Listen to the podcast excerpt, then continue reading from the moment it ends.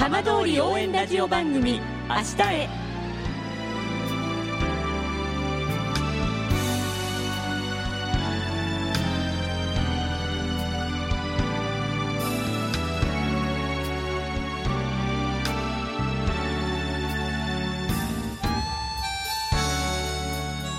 時刻は5時1分になりました。今週も浜通りの情報をお届けする浜通り応援ラジオ番組明日へのスタートです。まずは今週の浜通りニュースです。2020年東京オリンピック・パラリンピックの聖火リレーで使用される2種類のトーチが22日相馬市役所本庁舎1階に展示されました。オリンピックとパラリンピックのトーチが県内で同時に公開されるのはこれが初めてとなりました。サッカーの18歳以下の国際親善試合が22日広野町の J ビレッジスタジアムで行われ東北選抜と東南アジア選抜の選手が試合を通じて交流を深めました。会場には県内外からおよそ2000人が詰めかけ両チームの選手に熱い声援を送っていました。さて毎週土曜日のこの時間は浜通りのさまざまな話題をお伝えしていく15分間。震災と原発事故から8年。ふるさとを盛り上げよう笑顔や元気を届けようと頑張る浜通りの皆さんの声。浜通りの動きにフォーカスしていきます。お相手は森本洋平です。どうぞお付き合いください。浜通り応援ラジオ番組明日へ。この番組は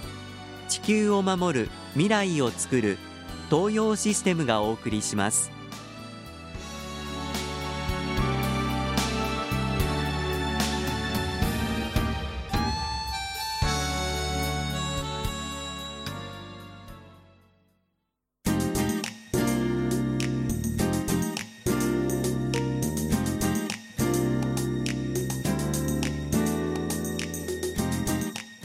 代わっては浜通りの話題やこれから行われるイベントなどを紹介する浜通りピックアップです。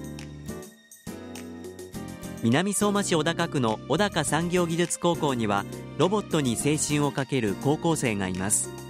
今日は小高産業技術高校ロボット研究部の佐藤健さんにお話を伺います。佐藤さんよろしくお願いします。はいよろしくお願いします。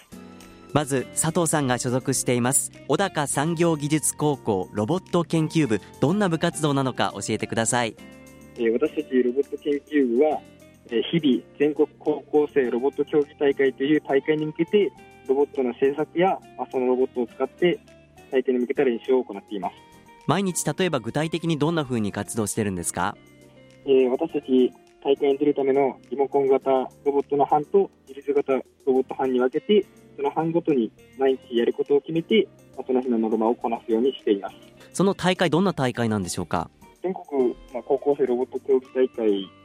高校生たちが、まあ、自分たちで作り上げたロボットを、その大会の競技会の方々が提案してくれたルールや、まあ、競技に沿って、まあ、どれだけ点数を稼げたなどで、まあ、高得点の人が、まあ、上位に立って、まあ、全国大会に行くっていう、まあ、ロボットの技術を競い合うような大会になっています。あのよくロボコンっていうふうに愛称で言われてるその大会ですか？はいそうです。佐藤さん今2年生ですけれども去年も参加したんですか？はい。どうでしたか？1年目の大会は、まあ、実際にその競技大会の大会の会場に行ってやっぱり他の高校はやっぱりレベルが違うなって思う高校もありました佐藤さんはその中でも特に今年はどんなあのロボットどんなふうに関わってるんですか？自立型ロボットっていうそのコントローラーを使わずにボタン一つでプログラムを組んであって、そのプログラム通りに動くっていう方の実型ロボットっていう方の班の班長をやっております。今あの、さらに大きな大会も控えているということですが、どんな大会ですか？ワールドロボットサミットっていう、まあ、世界大会、まあ、国際大会の方が今、控えています。はい、これはいつあるんですか？これは、えー、来年の2020年の8月中旬頃にある。この大会には、小高産業技術高校ではどういうふうに参加するんですか？はい、私たちは、えー、南相馬産業協議会と連携したロボットをそして、まあ、参加させていただきます。普段こうロボットを作ったりあのロボットのメンテナンス以外のところでいきますとあの、はい、操縦する操るっていうところはどうなんでしょうか？難しさも結構あるんですか？コントローラーの方が、まあプレイステーション4のコントローラーでやるので、まあ、日々僕たちがよく家庭とかのゲームで使っているようなコントローラーなので、まあ、少し簡単である部分もあります。大会ではどんな結果を残したい目標はありますか？目標、抱負としては、やっぱりこの南相馬としての代表として出るので、世界に南相馬市にはこういう技術があるんだというのをアピールしつつ、上位に食い込めたらなと考えています。今福島は全国的にもロボット開発の拠点としても注目されていますが、はい。佐藤さん将来の夢は何かありますか？将来の夢は福島県内ではなく、まあ、福島県外に出て、県外にある最先端技術を言っているような技術を学んで、日本という国に貢献できるようなロボットを作っていきたいかなと考えています。ぜひ目標に向かって頑張ってくださいはい、ありがとうございます。佐藤さんどうもありがとうございましたありがとうございました。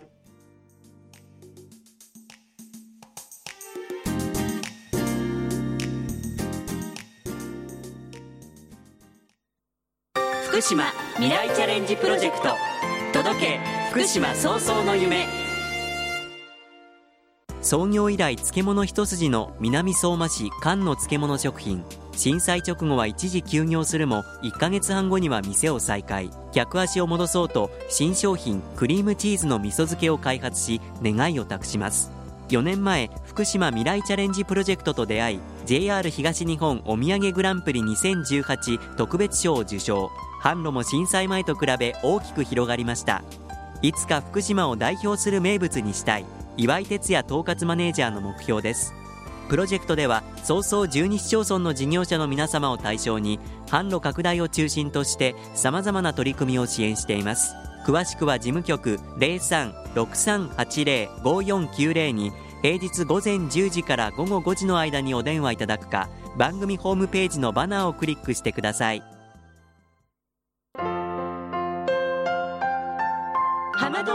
通り応援ラジオ番組「明日へ」